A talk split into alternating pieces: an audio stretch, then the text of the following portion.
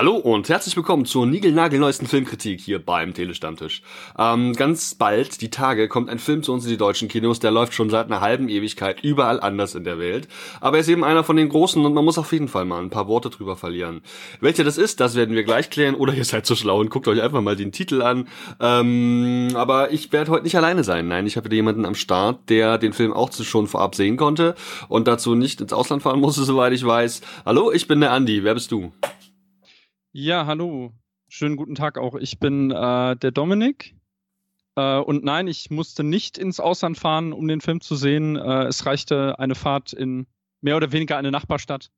Äh, ja, hallo auch. Prima. Ähm, wir kennen uns aus diesem großen, weiten Internet, weil du nämlich ähm, unter anderem Teil eines Autorenteams bist von der Internetseite, die ich auch regelmäßig verfolge, wo wir auch den Alex schon dabei hatten, nämlich von Movik. Äh, Movik Freaks, da ähm, veröffentlicht er regelmäßig sehr, sehr viele Sachen und ähm, habe da eben auch ganz viele Filmkritiken am Start. Ja, und da hatten wir den Alex jetzt schon gelegentlich bei uns zu Kritiken dabei, der, ähm, der auch mit seiner Expertise glänzen konnte. Und ähm, ich weiß, dass du nicht nur... Ähm, gar keinen Bock auf 3D hast. Nein, dass du auch äh, ganz gern Pixar-Filme schaust. Stimmt das? Ich schaue sehr, sehr gern Pixar-Filme, ja. Es, äh, die Liebe dazu hat sich so über die Jahre erst aufgebaut. Äh, ich kann mich noch erinnern, dass ich mal irgendwie von meiner Tante, glaube ich, damals den ersten Toy Story tatsächlich noch auf VHS geschenkt bekam. Ja, es gab noch VHS zu dieser Zeit. Falls das überhaupt noch jemand kennt.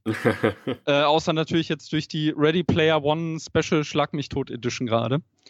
Ähm, und ich weiß noch, dass äh, bei meiner Tante war das so, äh, die hat mir halt manchmal so Sachen geschenkt, so nach dem Motto, ja, du wirst es schon irgendwie mögen. Und ich hatte dann irgendwie jahrelang keinen Bock, diesen Film zu gucken, weil es hatte halt so diesen, diesen merkwürdigen Vibe davon. Und äh, dann habe ich aber äh, ich weiß gar nicht, was jetzt genau der erste Pixar-Film gewesen ist. Ich meine die Monster AG. Äh, der wurde mir, glaube ich, mal von einem, äh, von einem Freund gezeigt. Das ist ja auch schon wieder, Gott, das ist auch schon 19 Jahre her oder so? Keine Ahnung. Ja, würde passen. Hm. Das, das ist richtig lange her auf jeden Fall. Und ähm, ja, dann, dann hat es halt irgendwann Klick gemacht und ähm, äh, die unglaublichen Eins fand ich halt schon spitze. Ähm, und äh, äh also spätestens ab äh, Ratatouille war ich, war ich absolut verliebt in äh, das, was äh, jetzt auch dieser Regisseur so macht. Und Pixar, die machen ja natürlich eben auch Filme, wo man auch ganz oft hört, die sprechen verschiedenste Altersgruppen an, was man ja so unterschreiben kann. Das heißt also, dass die ähm, es natürlich dann auch geschafft haben, dich über dein Leben hinweg zu begleiten und dich immer irgendwie anzusprechen. Sowohl dein eher kindliches Ich, ich dein eher kindliches Ich, als auch dein ja später erwachseneres Ich, ne? Ja, das ist, äh, ich würde sagen, äh, Pixar hat so diese Familienfilmformel, die ja Disney auch schon vorher hatte, eigentlich nahezu zur Perfektion getrieben. Weil man, man kann sich halt wirklich, also nahezu jeder kann sich irgendwas aus einem Pixar-Film rausziehen. Also äh, äh ich, ich finde es halt auch toll, wie das dann so über Jahre funktioniert. Also zum Beispiel mal als Beispiel, äh, in, in Findet Nemo gibt es ja tatsächlich eine Reminiszenz auf Shining ja. die ja dann wirklich nur Erwachsene sehen. Und als Kind hab, hat man da ja keine Ahnung, aber man findet es halt trotzdem irgendwie lustig. Das, das ist halt immer das Schöne, weil normalerweise ist das ja bei Kinderfilmen so, naja, die Erwachsenen werden mit reingeschleift oder, oder müssen halt, äh, einer, einer muss halt mit dem Kind gehen. Das ist ja auch die Rechnung der Produzenten, da hat man dann halt direkt doppelte Einnahmen. Ähm, und äh, ja, so ist es dann halt auch für die Erwachsenen jetzt nicht, sage ich mal, todöde und äh, anspruchslos. Ne? Und äh, also Pixar-Filme machen eigentlich immer Spaß, würde ich sagen. Das Groß, kann, man so kann man auf jeden Fall so unterschreiben. Und was ja. das, das, was mich wirklich nochmal bocken würde, was ist das für eine Sache mit diesem 3D? Ich weiß, dass es jetzt hier die Tage einen Film gab, den du dann eben nicht angeguckt hast, weil er in der Presseverführung in 3D lief. Ähm, warum kannst du 3D nicht ab? Ähm, das hat unterschiedliche Gründe. Es ist einfach so, dass äh, äh, ich habe, ich, also zum einen habe ich natürlich eine Sehschwäche. Dadurch ist das dann natürlich schon sehr unangenehm manchmal mit diesen 3D-Brillen. Mhm. Und äh, was halt auch, also was sich jetzt so langsam hätte ändern können, ist halt, dass das 3D den Film nochmal deutlich dunkler macht. Ähm, und da muss ich jetzt auch, äh, auch wenn das total merkwürdig ist, da muss ich dann eigentlich sogar eine Lanze brechen für dieses, äh, äh, diese 48 Frames, die Peter Jackson vor ein paar Jahren angeleiert hatte. Also HDR. Halt dieses, mhm. äh, HFR, glaube ich. Aha. HDR ist bei Ultra HD Fernseher. Danke. Kein Problem. Ähm, genau, und äh, also da muss ich äh, wirklich mal eine Lanze für brechen, weil ich hatte das damals, also die ersten beiden Hobbit-Filme habe ich halt so gesehen und ich hatte den Eindruck, dass halt durch diese doppelte äh, Bildrate das Bild einfach heller wird. Also natürlich kann man darüber streiten, dass man dann, dass es dann halt aussieht wie irgendwie, ja, weiß ich nicht, äh, äh, irgendwie rote Rosen in der ARD oder so, vom Effekt her. Mhm. ähm, aber dass es halt irgendwie das, das Bild halt irgendwie ein bisschen klarer, ein bisschen heller gemacht hat, das hat mir eigentlich persönlich gefallen. Ich finde es irgendwie schade, dass es sich nicht durchgesetzt hat, muss ich zugeben. Mhm. Ja, weil es so ein bisschen wirkt, eben wie du schon sagst, ne, wie so eine RTL Samstagmorgen äh, reich, schöner, reich und schön. Also wie, eine, wie so eine Telenovela oder wie eben so eine GZSZ-Folge. So wirkte das so ein bisschen teilweise, ne? Ja, es war halt einfach nicht ausgereift. Also, mhm. ähm, aber ich, ich weiß nicht, also ich bin ja mal gespannt, ob äh, James Cameron, äh, waren ja immer wieder Gerüchte mit hier seinen gefühlten 1000 Sequels zu Avatar, ähm, dass er wohl irgendwie 60 Frames oder so haben möchte. Also, ich frage mich, ob das menschliche Auge das dann noch so wahrnehmen kann. Gamer würden äh, sagen, ja. aber ja, weiß ich nicht. Also James, James Cameron ist natürlich, also ich bin jetzt nicht der größte Fan von ihm, äh, aber so technische Errungenschaften, da muss man ihm dann halt schon irgendwie äh, Respekt zollen an der Stelle. Mhm. Ja. Dann sollten wir doch vielleicht mal ganz gekonnt den Schwenk machen zu unserer heutigen Filmbesprechung. Denn genau. ihr habt es vielleicht schon geahnt, heute geht's um äh, in Deutsch Die Unglaublichen zwei oder eben Incredibles 2, der ähm, ja, ab sechs Jahren freigegeben ist, wahrscheinlich 118 Minuten geht und ähm, schon seit einer halben Ewigkeit in ähm, ja weltweit, vor allem auch in den Staaten, in den Kinos läuft. Du hast mir im Vorgespräch gesagt, da kommt er jetzt wohl zeitnah auch schon auf Blu-ray. Ähm, ja, wie sieht's denn aus? Du als Pixar-Fan, kannst du den ersten Teil noch gut vor Augen? Äh, den ersten Teil habe ich mir tatsächlich am Abend vor der Pressevorführung äh, nochmal gegeben. Mhm. Ähm, was auch ein Riesenvorteil war, weil ähm, gefühlt hatte das keiner der Kollegen gemacht. Mhm. Ähm, und äh, der, äh, äh, das Gerintier, also ich kann es wirklich nur jedem empfehlen, der sich den ansehen möchte, den zweiten Teil, dass er sich den ersten nochmal vorweg ansieht, weil die münden ja wirklich genau ineinander. Ja, ne? genau. Und äh, also es geht wirklich nahtlos weiter, wenn, wenn sich halt noch manche erinnern, Gott, das ist ja 14 Jahre her, äh, wie halt der, der erste Incredibles geendet hat. Es geht halt wirklich direkt da weiter. Und ich hatte es auch kurz vorher gemacht, den gibt's nämlich auf Netflix, der ist da mit bei. Und ähm, da muss ich sagen, ich habe ihn zwar auf einem sehr kleinen auf meinem Handybildschirm gesehen während des Arbeitens, ähm, aber da was mir der der storytechnisch ist der unantastbar, auch die Animationen sind weiterhin großartig, das ist sehr gut gealtert. Es gab eine Sache, die fiel mir auf und zwar wenn es um Flächen geht, also speziell im Büroraum, das heißt, wenn er da eben mit seiner Versicherung sitzt oder auch später in der Höhle, in der in der vieles spielt, da gibt es viele große Flächen und die wirken über weite Strecken sehr steril und so, als hätte wäre da insgesamt nicht viel außer eine Textur draufgelegt. Das ist das einzige, was ich sagen kann, was mir echt, was so im Laufe der Zeit einfach, die der Film jetzt inzwischen schon ähm, auf sich hat, äh, negativ aufgefallen ist und auch die Wassereffekte sind nicht so gut, wie sie jetzt im zweiten Teil sind. Alles andere habe ich wirklich, ich war positiv überrascht, mir den nochmal in Erinnerung zu holen, wie, wie, wie, wie viel Gutes einfach daran steckt und wie unterhaltsam das war. Ja, also das äh, mit, mit Wassereffekten, also klar, natürlich ist das äh, aus heutiger Sicht jetzt irgendwie, insbesondere dann zum Beispiel jetzt gegenüber dem zweiten Teil sehr veraltet oder halt ein bisschen, hat halt doch ein bisschen der Zahn der Zeit dran genagt. Ist natürlich Animation, das ist halt immer schwierig.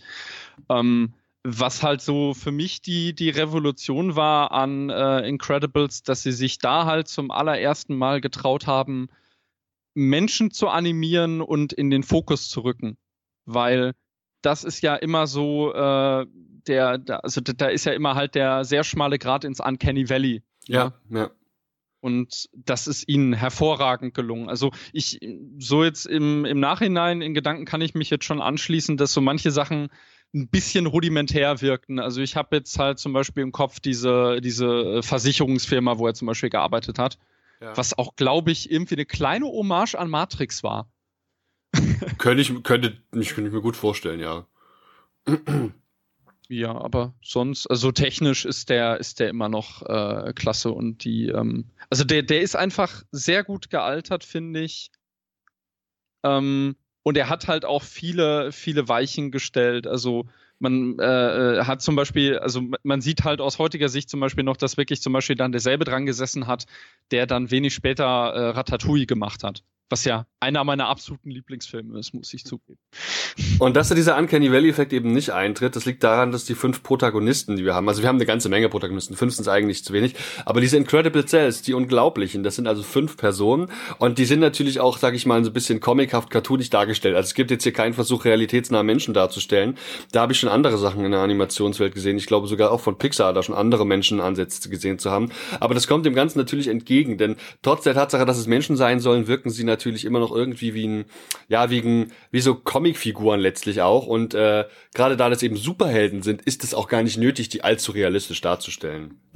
Vielleicht sollten wir uns die mal ein bisschen vornehmen, denn wie du bereits gesagt hattest, startet der Film genau da, wo der erste aufhört. Der erste, werden sich vielleicht noch der eine oder andere noch grob dran erinnern. Da gibt's also diese Szene mit dem Maulwurf, heißt der, glaube ich, der da aus dem Boden äh, rauskommt und da jetzt irgendwie diesen Parkplatz oder die Stadt kaputt machen will.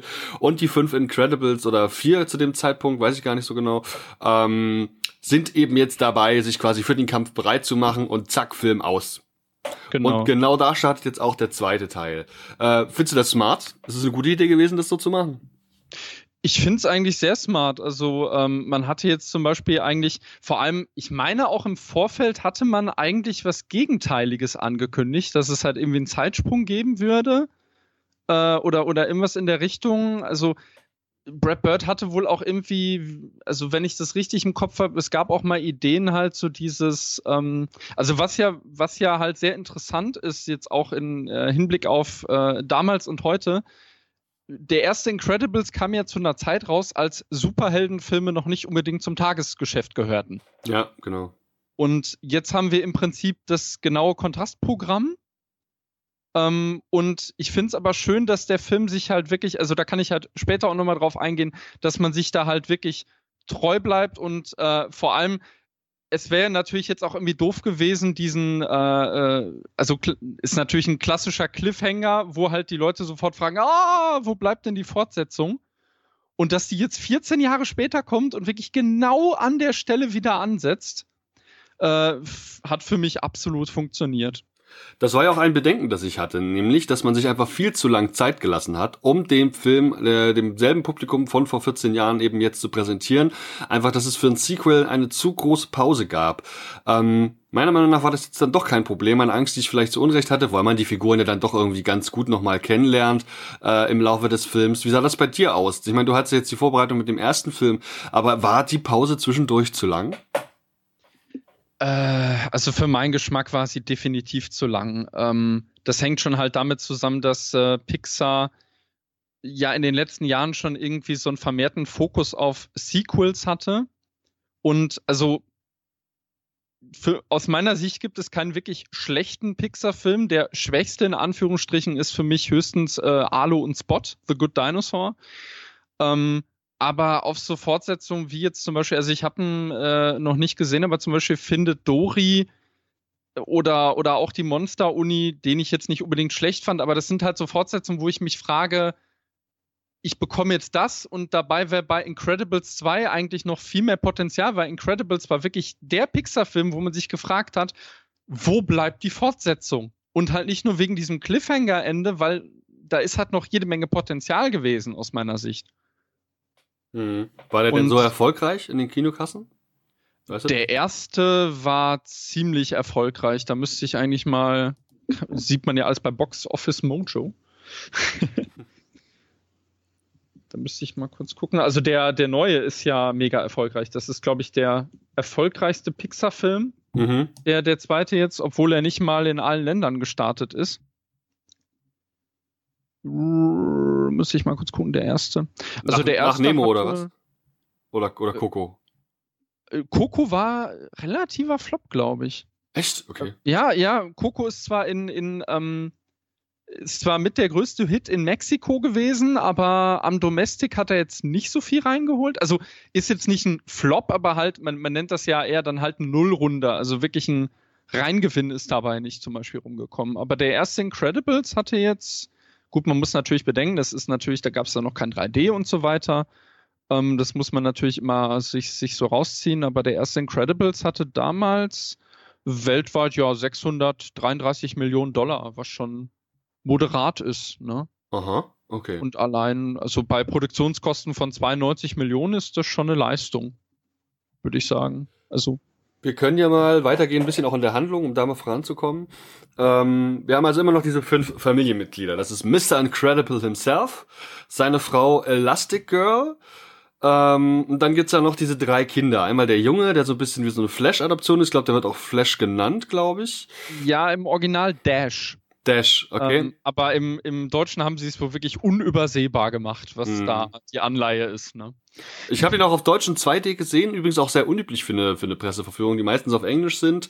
Ähm, 2D ist da wiederum üblich. Ähm, du kennst auch die deutsche Synchro, du hast auch die englische gesehen. Nee, nee, ich habe die, ich hab die äh, deutsche gesehen, genau. genau. Da gibt's noch Violetta, das ist quasi das ähm, älteste, also das Mädchen eben der Familie, die, ähm, das hat die, die hat so Telekinesekräfte, Schutzschildkräfte, kann sich unsichtbar machen, so ein bisschen mhm. wie von den Fantastic Four eben, die, die Genau. Und ja, dann gibt's noch den kleinen Racker. Hat der eigentlich einen Namen? Äh, Jack Jack. Jack Jack, stimmt, genau. Jack Jack. Das, äh, das, das Superheldenbaby, was äh, im ersten Teil jetzt gar nicht so die Mega-Rolle gespielt hat, aber ein Mega-Szenendieb war in meinen Augen, besonders zum Ende hin, und äh, hier hat sich's halt noch potenziert.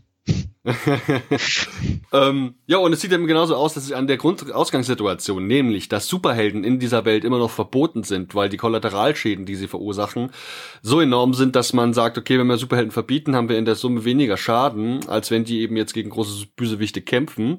Ist ja übrigens auch ein Thema, das äh, mir als Comic-Fan bekannt vorkommt, weil das da immer mal wieder aufpoppt und insofern auch äh, ganz interessant ist. Also die kämpfen immerhin und im Grunde nach sind Superhelden weiterhin verboten. Jetzt gibt's aber ähm, einen Unternehmer von einem, ähm, ich glaube, das ist ein Telefon- und Internetprovider oder sowas, ja. ähm, der zusammen mit seiner Schwester eben dieses Unternehmen führt und der hat, weil er von seinem Vater so erzogen wurde und Superhelden total geil findet, jetzt eben Bock drauf, die Incredibles wieder ins rechte Licht zu rücken und generell die ganzen Superhelden und äh, nimmt Kontakt zu diesen auf.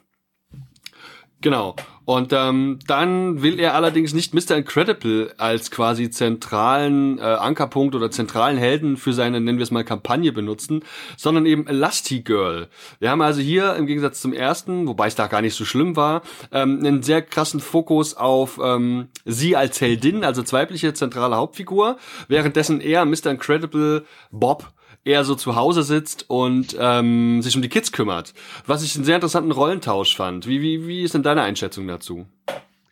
Also ich war, ähm, als ich die ersten Trailer gesehen habe und ich habe das halt dann auch so von Freunden gehört, äh, für mich sah das so ein bisschen aus halt wie, wir machen eigentlich dasselbe nochmal, nur mit Gender Swap.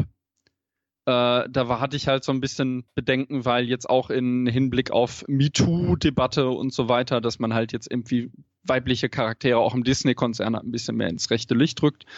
Ähm, es hat dann für mich allerdings grandios funktioniert, muss ich sagen.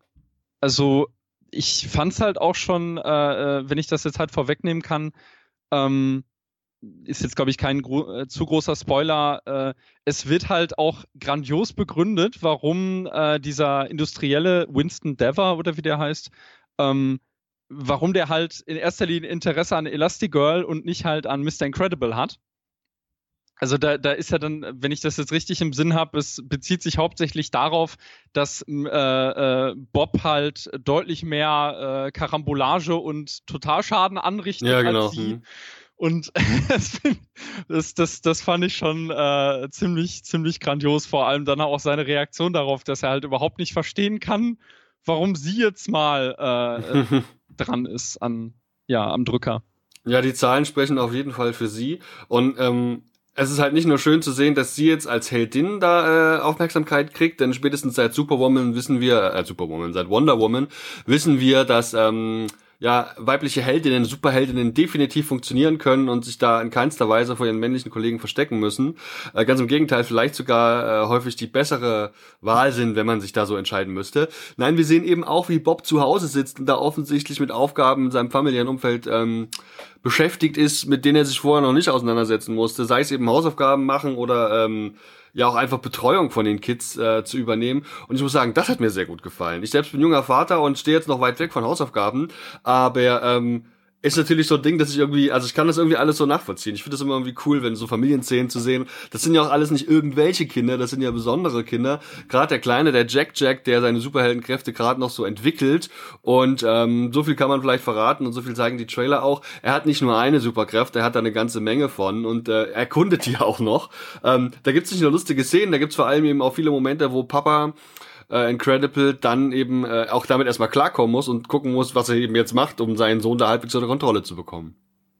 Ja, das ist äh, äh, grandios. Also mir, mir ist auch äh, aus dem Kino ist mir auch noch dieser Satz im Kopf geblieben, warum ändern die Mathe? Äh, ja, genau. Gran grandiose Szene oder, oder wie er dann halt später bei äh, mit, mit drei Tage Bart dann aufläuft bei Edna Mode ja. äh, und total fertig ist. Also ich, ich fand das, ähm, man, muss, man muss auch sagen, also der Film äh, schließt ja auch dann wirklich direkt an den ersten Teil an. Also am Ende des ersten Teils hat ja Syndrome, als er halt mit Baby Jack Jack entkommen will, äh, ist ja letzten Endes deren ganzes Haus in die Luft geflogen. Mhm. Und deshalb sind sie dann ja jetzt am Anfang des Sequels sind sie dann ja wirklich obdachlos. Ja. Äh, was mir auch halt wirklich gut gefallen hat, weil ähm, da war halt so diese, also da, da, war halt dann schon eine gewisse Gravitas, fand ich an der Stelle. Das hat, das hat eigentlich sehr gut für mich funktioniert. Und es war halt wirklich die konsequente Weiterführung. Und es wurden dann ja auch nochmal Plot-Elemente aus dem, aus dem ersten aufgegriffen. Allein schon die Eröffnungsszene ist ja völlig unerwartet gewesen. Ne, mit dem äh, äh, potenziellen Date von, von äh, Violetta. Ah ja, genau. Mhm. Der äh, ja irgendwie so total der einfach zum, äh, zur äh, falschen Zeit am falschen Ort war, wie man so schön sagt. Ja, und dann gibt es äh, MIB, Men in Black Anspielung. genau, ja, fand ich. Ja, also das, das hat mich auch sehr an diesen, ähm, den, den hatte ich mir tatsächlich auf der DVD auch nochmal angesehen. Da gibt es ja diesen Jack Jack Kurzfilm bei dem ersten Teil, der halt zeigt, was mit dieser, äh, mit, mit ihm und dieser Babysitterin geschehen ist. Also dieser, dieser Carry. Ah ja, stimmt. Ja, ja, das sieht man immer nur ja. so Schnitte in den, in, die, in, die, in, in ins Haus rein. Man sieht nie wirklich, was genau passiert. Genau, das, ah, das ist grandios. Also finde ich, finde ich immer auch ganz toll, wenn man so, so äh, bei Pixar-Filmen so Add-ons praktisch zum Hauptfilm hat. Also zum Beispiel bei Wally gibt es das auch. Mhm. Okay. Wir müssen uns übrigens im Anschluss gleich nochmal über den Kurzfilm unterhalten, der vorab gezeigt worden ist. Ach ja, da, wow. Ja. Genau, da wollte ich jetzt aber, das wollte ich jetzt nicht dazwischen krätschen. Ähm, mhm. Dann lassen wir noch an der Story ein bisschen fortfahren, ohne jetzt, jetzt viel zu verraten. Natürlich, wer hätte es gedacht, gibt es irgendwann auch einen Bösewicht. Und äh, ja, man kann sagen, die Fähigkeit des Bösewichtes ist es, ähm, Leute quasi so Mindtrick-mäßig zu manipulieren. Der setzt ihnen dann eine Brille auf und dann machen die genau das, was dieser Bösewicht will. Und ähm, beziehungsweise kann die so über über Bildschirme und über Signale, die über die Bildschirme schickt, eben manipulieren. Und ähm, der wird da so eben als Antagonist des Films ähm, gezeigt und bringt Familie Incredible ganz schön in Bredouille, die dann da äh, eben auch erstmal gucken muss und äh, was sie da jetzt tut und unter anderem dann eben natürlich auch mal als Familie überhaupt erstmal, als eine Superheldenfamilie ähm, richtig eben tätig werden muss und da auch zusammenarbeiten muss, was sie ja so in der Form auch noch nicht gewohnt sind.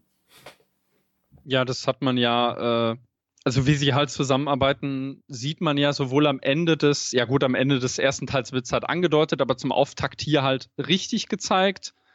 Ähm, auch sehr, sehr, sehr, schöne Szene einfach auch, äh, auch wenn dieser, dieser Tunnelgräber ist natürlich dann irgendwie fast ein bisschen überflüssig, aber er ist halt so die, die Brücke zwischen den ganzen und man sieht halt sehr gut, wie die, wie die alle ihre Kräfte gegen ihn einsetzen und mhm. dann halt auch das Teamwork funktioniert. Das wird dann ja halt später dann aufgebrochen, weil ja dann eigentlich nur Helen, also Elastigirl in erster Linie im Fokus steht. Mhm. Aber ähm, ich, ich fand es halt zum Beispiel auch sehr toll, wie äh, äh, wie auch hier zum Beispiel bei der Tochter wieder so langsam aber sicher jetzt auch die Pubertät äh, Einzug erhält und ähm, sich das dann auch durchaus irgendwie auf ihre Superkräfte niederschlägt. Ja. Also auch so dieses von wegen, ich will das gar nicht sein und ich will ja eigentlich nur normal sein. Das ist ja auch ein Konflikt, den man schon im ersten Teil hatte. Und der hat für mich hier ehrlich gesagt sogar noch besser funktioniert. Das heißt, du fandest ihre die Charakterisierung selbst oder die Darstellung der Kräfte besser? Das habe ich nicht ganz verstanden. Ich fand sie als Charakter ehrlich gesagt stärker als im ersten Teil. Also sie hatte im ersten auch eine schöne Arc. Ne? Also halt auch dieses äh, ist ja sehr charakteristisch, dass sie halt äh, äh so relativ die, die, die Haare immer vom Gesicht hatte im ersten Teil. Äh, so, so dieses Verschüchterte und ähm, das war dann ja hier aufgebrochen, aber hier ist es dann ja wieder dieser Konflikt von wegen, ich will ja eigentlich nur normal sein und äh, sie ist dann ja auch stocksauer, dass halt, äh, um mal äh, auf das zurückzukommen, was ich vorhin meinte, äh, dass ihr potenzielles Date ja praktisch gebrainwashed wurde von, mhm. Von Rick Dicker, diesem, ja, es, es, erinnert wirklich an Man in Black. ähm, und sie, also da, das war ja dann so ein bisschen ihre Verbindung eigentlich zu einer, zu einer normalen Identität an der Stelle. Und das ist ja jetzt dann auch, also da ist ja dann der Riesenkonflikt gegenüber ihrem Vater ja. an der Stelle. Ja, genau.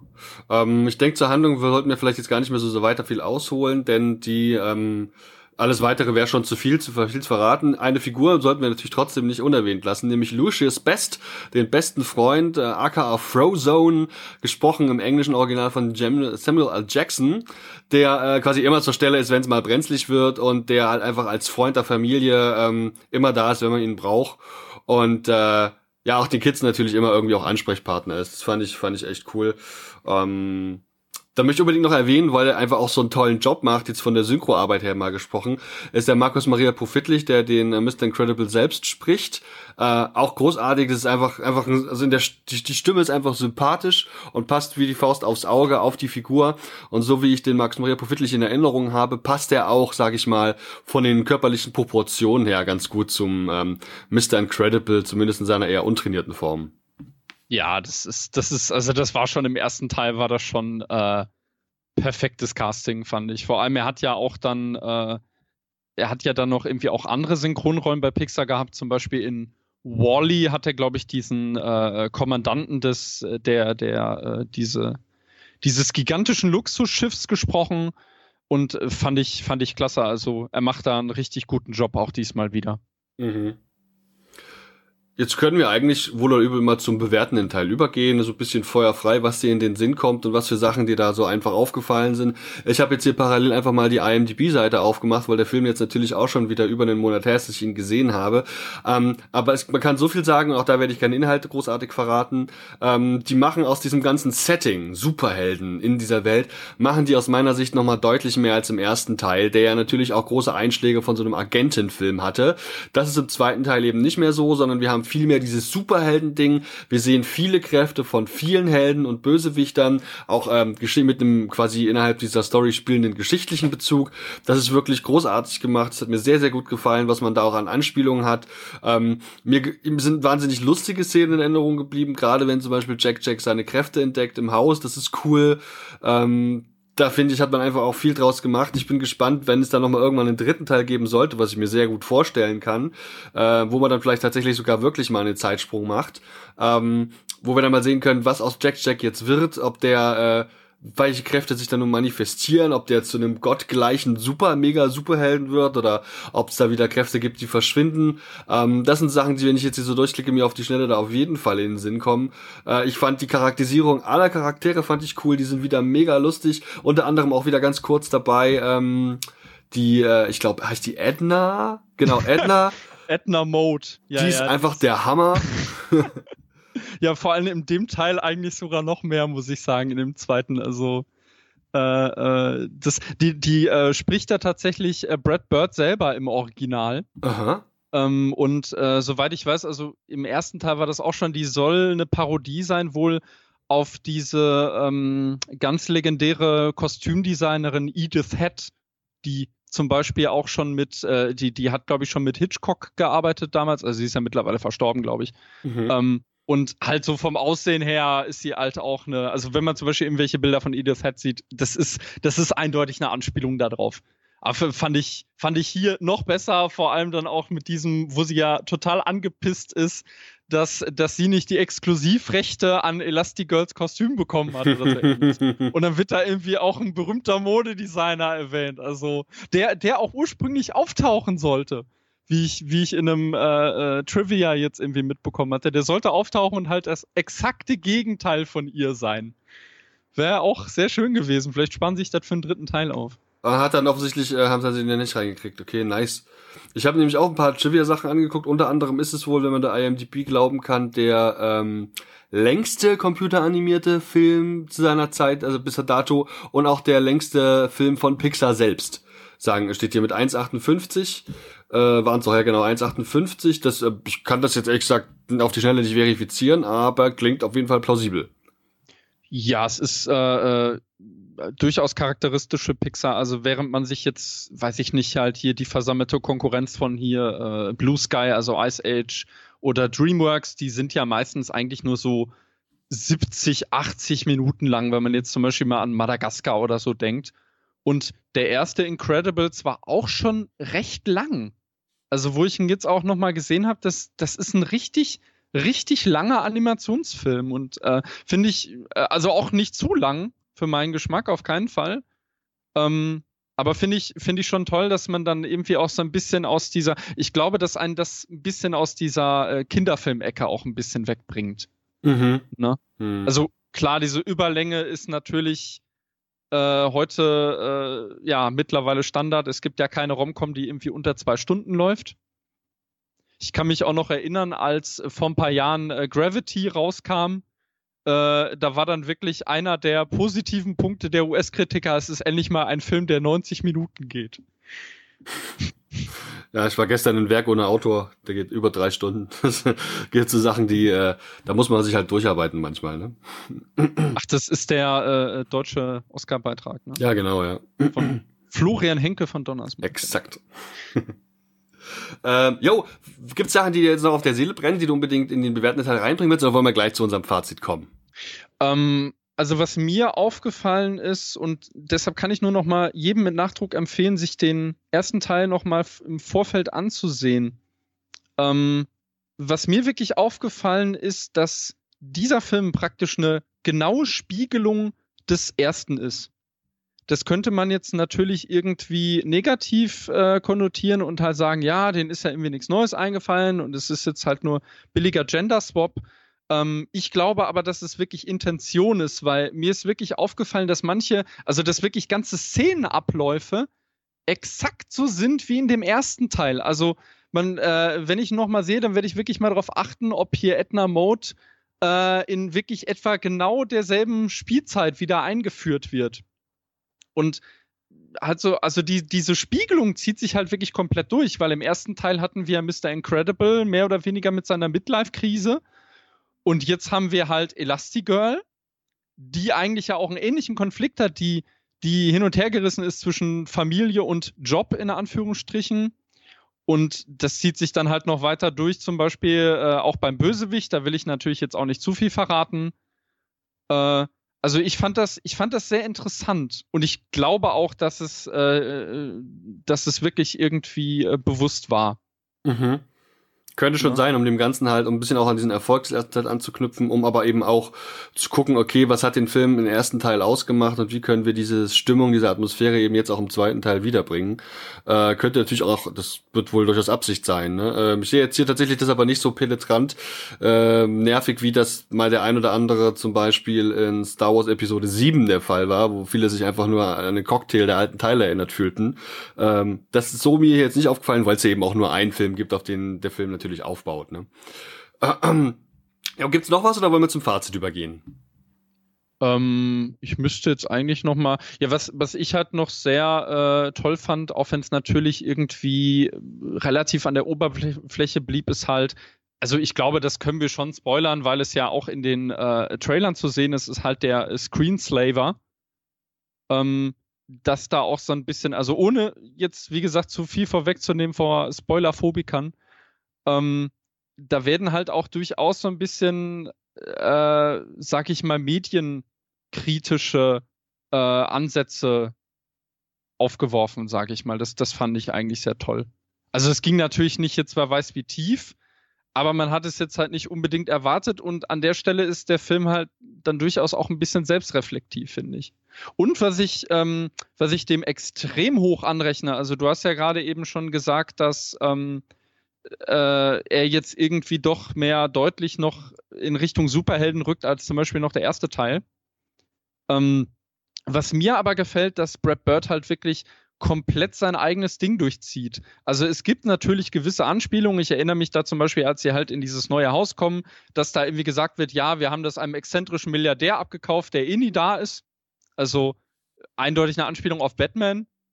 Ähm, aber äh, also ah, jetzt halt auch wieder ein Hinblick darauf, dass äh, der alte Incredibles halt zu einer ganz anderen Zeit rausgekommen ist es gibt nicht so, ich meine, das hätte man ja erwarten können. Es ist halt beides Disney und es wimmelt jetzt nicht irgendwie vor Anspielungen auf, auf Marvel oder DC oder sonst was.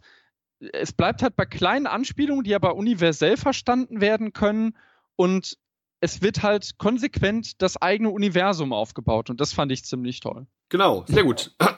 Dann würde ich jetzt hier mein Kurzfazit mal zwischenschieben, denn vieles von dem, was ich da so insgesamt denke, habe ich bereits äh, im Laufe der letzten Minuten erwähnt. Mir hat der Film sehr gut gefallen. Ich würde ihn grundsätzlich auch jedem empfehlen, der Bock hat, mit seinem Kind in den Film zu gehen, das so ein bisschen einfach Action enthält und äh, aber auf keinster Weise zu brutal ist. Ich habe gerade in der Trivia-Übersicht gesehen, das ist der erste Film, mit dem jemals eine Pixar-Figur eine Waffe abschießt. Aber keine Sorge, das ist kein brutaler Moment oder so. Ähm, also da in dem Sinne äh, finde ich es mega geil. Das also, Film ist von meiner Seite aus eine volle Empfehlung. Ich fand ihn auch äußerst unterhaltsam. Er ist wunderschön. Er ist eben genau das, was ich von Pixar erwarte. Ich hatte zur Coco-Besprechung schon gemeint, dass, es, dass Pixar sowas wie der Goldstandard der Animation ist. Und daran hat sich auch bis zum jetzigen Zeitpunkt nichts geändert. Das ist wirklich großartig und ich bin gespannt, wie der eben auch altern wird im Laufe der nächsten Jahre. Die Deutschfassung kann man sich auf jeden Fall angucken, die ist super. Man muss sie nicht in 3D sehen. Wie immer gilt, dass die 2D-Fassung da völlig in Ordnung ist und man sich da durchaus den einen oder anderen Euro sparen kann. Warum wir den jetzt eben erst im Kino kriegen, weiß ich nicht so genau. Ähm, ihr könnt mal gucken, ähm, ihr jetzt alternativ einfach die US-amerikanische Blu-ray importieren wollt, steht euch das natürlich auch frei. Äh, könnt ihr gern tun. Ähm, und wir vergeben am Ende ja immer auch so Punkte. Das heißt, ich zwinge alle meine Teilnehmer irgendwas zwischen 0 und 5 Punkten zu vergeben geben. Null wäre die absolute Katastrophe und fünf Punkte wäre so ziemlich ein Meisterwerk. Und da muss ich sagen, dass die, glaube ich, in zwei auf jeden Fall sehr positiv abschneiden wird, weil ich ähm, jetzt gar nicht so genau wüsste, was ich dem Film negativ ankreiden könnte. Wenn ich gewollt hätte, dass er eine etwas komplexere Story bietet, hätten die einfach auch eine andere Zielgruppe ansprechen müssen. Aber mit einer Altersfreigabe ab sechs ist der Film jetzt vielleicht auch, also definitiv nicht ausschließlich für ein erwachsenes Publikum, ähm, aber eben auch nicht nur ein Kinderfilm. Die Story ist, sage ich mal, insofern noch abwechslungsreich genug, auch wenn das Ende vielleicht ein bisschen sehr, sag ich mal, super, also Disney Superhelden Happy End typisch ist. Ähm, insofern komme ich da, sagen wir bei bei viereinhalb Punkten raus, wenn ich da mal äh, noch die Abstufung machen möchte. Denn äh, wirklich noch besser kann er eben nur sein, wenn ich, also ich persönlich mag es, wenn es ein bisschen düsterer ist, ja. Äh, deswegen sind Camps Kinderfilme bei mir immer eher schwer. Wie sieht es bei dir aus? Wie viele Punkte würdest du vergeben und warum? Ähm, ich würde tatsächlich, also ich habe natürlich irgendwie auch mein eigenes System in erster Linie beeinflusst von Moviepilot. Äh, also da hat der von mir 8,5 bekommen. Ähm, also dann hier dementsprechend mehr oder weniger äh, vier Sterne. Ähm, was ich dem Film durchaus vorwerfen kann, äh, dass er zum Ende hin, also insbesondere das Finale war mir zu ähnlich zum ersten Teil. Und es war dann in dem Fall dann auch arg konventionell. Auch der eigentliche Twist, den es dann auch tatsächlich gibt noch, den fand ich auch ein bisschen sehr vorhersehbar. Ähm, und was mich tatsächlich im Kino ein bisschen gestört hat, ich fand manchmal, also so, so toll dieser ähm, 60er Jahre angehauchte Jazzscore von äh, Michael Giacchino auch ist, ich fand ihn manchmal echt zu dominant in manchen Szenen. Also, das, das ging einfach, äh, äh man, man hat halt den Eindruck, dass, dass der, äh, äh, dass die Musik halt wirklich irgendwie in manchen Szenen komplett den Film an sich reißt und dann irgendwie so ein bisschen, also mir, mir war es zu dominant, muss ich einfach sagen. Mhm. Aber ansonsten äh, ist es, also ich würde den, ich würde den locker auf eine Ebene mit dem ersten Teil stellen, äh, wenn nicht sogar ein bisschen drüber. Ähm, und vor allem, was, was mich halt sehr, sehr positiv überrascht hat, ich hatte halt die Trailer gesehen und dachte mir so, ja, irgendwie sieht das jetzt gar nicht mal so sehr viel besser aus als der erste Teil. Ja. Und da liegen jetzt 14 Jahre zwischen. Aber der eigentliche Film selber hat dann davon gar nichts mehr. Also ich weiß nicht, ob dann irgendwie da nochmal in der äh, Post-Production dran geschraubt wurde.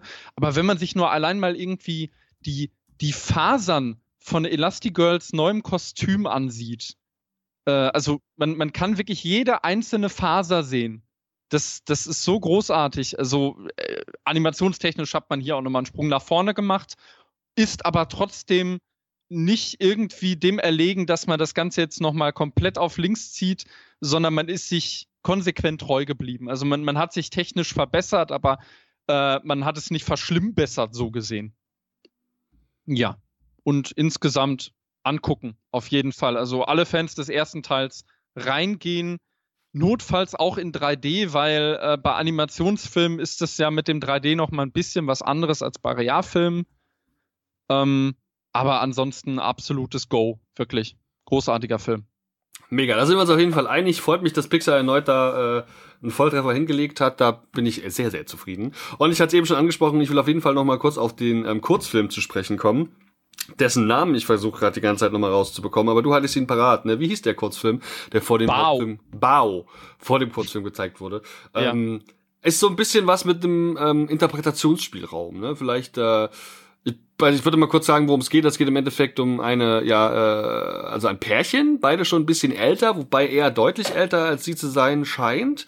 Und ähm, offensichtlich also sie, sie ist irgendwann, also sie sind wohl, ähm, ich könnte Japaner sein und ähm, sie ist so eine Art Reisbällchen oder gefüllte Ra Teigtasche irgendwie und plötzlich wehrt die sich, weil sie wohl lebt. So und äh, kurzum, das scheint ein lebendes Wesen zu sein. Sie kann das erziehen und groß und stark werden lassen. Und ähm, wir gehen so ein bisschen eben durchs Leben und durch vielleicht auch durch Auseinandersetzungen, die dieses Reisbällchen mit seiner neuen Mama hat. Und ähm, ja, was für familiäre ähm, Dinge einfach so passieren. Ähm, ja, es gibt eben auch mal Streit und es gibt auch eben mal Versöhnung und wie das da so im Detail gezeigt wird. Und ähm, ja, ich glaube, es gab relativ bis gar keine Sprache, relativ wenig bis gar keine Sprache. Und ähm, wir haben am Ende auch so eine ungefähre Auflösung, was das jetzt eigentlich alles zu bedeuten hatte. Wie hat dir das gefallen? Oh. Also als ich das gesehen habe, also ich hatte nur äh, in der Pressemitteilung äh, stand halt, dass der vorher gezeigt wird in altbewährter Tradition. Und ähm, der Titel war halt total nichtssagend und dachte ich mir, okay, was ist das? Und als ich es dann gesehen habe, wirkte das auf mich, also zuerst, de, den ersten Gedanken, den ich hatte, war halt so, ja, Disney will halt jetzt irgendwie den asiatischen Markt bedienen. Ähm, und das, das wirkte so ein bisschen forciert an der Stelle. Was aber dann halt zum Beispiel sehr interessant ist, dass die ähm, äh, Regisseurin tatsächlich dahinter, äh, dass das eine äh, relative Newcomerin bei Pixar ist und äh, dass die, also die ist wohl auch wirklich Asiatin. Also das heißt schon mal, sie weiß, wovon sie da, da redet oder was sie da erzählt. Ähm, und äh, äh, es ist jetzt, also wie ich das jetzt ja auch gerade sehe, ist da, ähm, das ist tatsächlich eine chinesisch-kanadische Frau mhm. in dem, in dem Ding. Das kam jetzt, also ich könnte mich jetzt nicht erinnern, wo es jetzt unbedingt durchkam. Äh, ich muss sagen, ich finde es halt bemerkenswert, dass die, ähm, dass das komplett ohne Sprache war mal wieder. Mhm. Also, das ist so eh der Trumpf bei Pixar, wenn man sich jetzt zum Beispiel an die ersten Minuten von oben erinnert, ne? Mhm. Äh, und äh, also halt wirklich rein über Bilder zu erzählen. Ja, so insgesamt ist, also es ist, es ist eine schöne Geschichte gewesen. Durchaus dann auch äh, später halt dann, wie es aufgelöst wurde. Es ist jetzt nicht unbedingt einer meiner Favoriten. Mhm. Also so vom, vom Art Design her fand ich es manchmal ein bisschen merkwürdig. Ähm, ja, mhm. also es ist jetzt, also da, da, da, äh, wenn ich jetzt halt an den singenden Vulkan denke, der vor äh, Alles steht Kopf damals lief, dann äh, bin ich hier schon für dankbar, sagen wir es mal so. Okay. Ja, ich fand ihn irgendwie auch nur in Ordnung bis okay.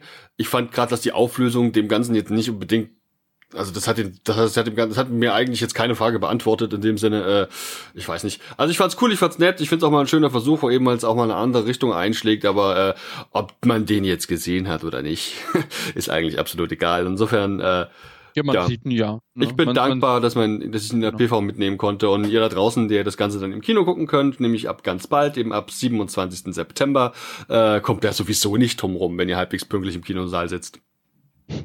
So, äh, Dominik, Vielen, ja. vielen Dank, dass du heute dabei gewesen bist. Ich würde mich freuen, wenn wir das auf jeden Fall wiederholen können. Ähm, ich verlinke dich überall, vor allem eben auch ähm, noch äh, Movie Freaks, das für diejenigen, die noch das noch nicht kennen. Äh, ihr da draußen habt die Gelegenheit, äh, uns mal zu schreiben, wie euch der Film denn selbst gefallen hat. Das heißt also, äh, guckt ihn euch an, wie fandet ihr den ersten Teil? Habt ihr ihn vielleicht sogar schon im Ausland gesehen, weil gefühlt auf YouTube schon jeder irgendwie diesen Film gesehen hat. Und ich glaube, in Österreich läuft er zum Beispiel auch schon etwas.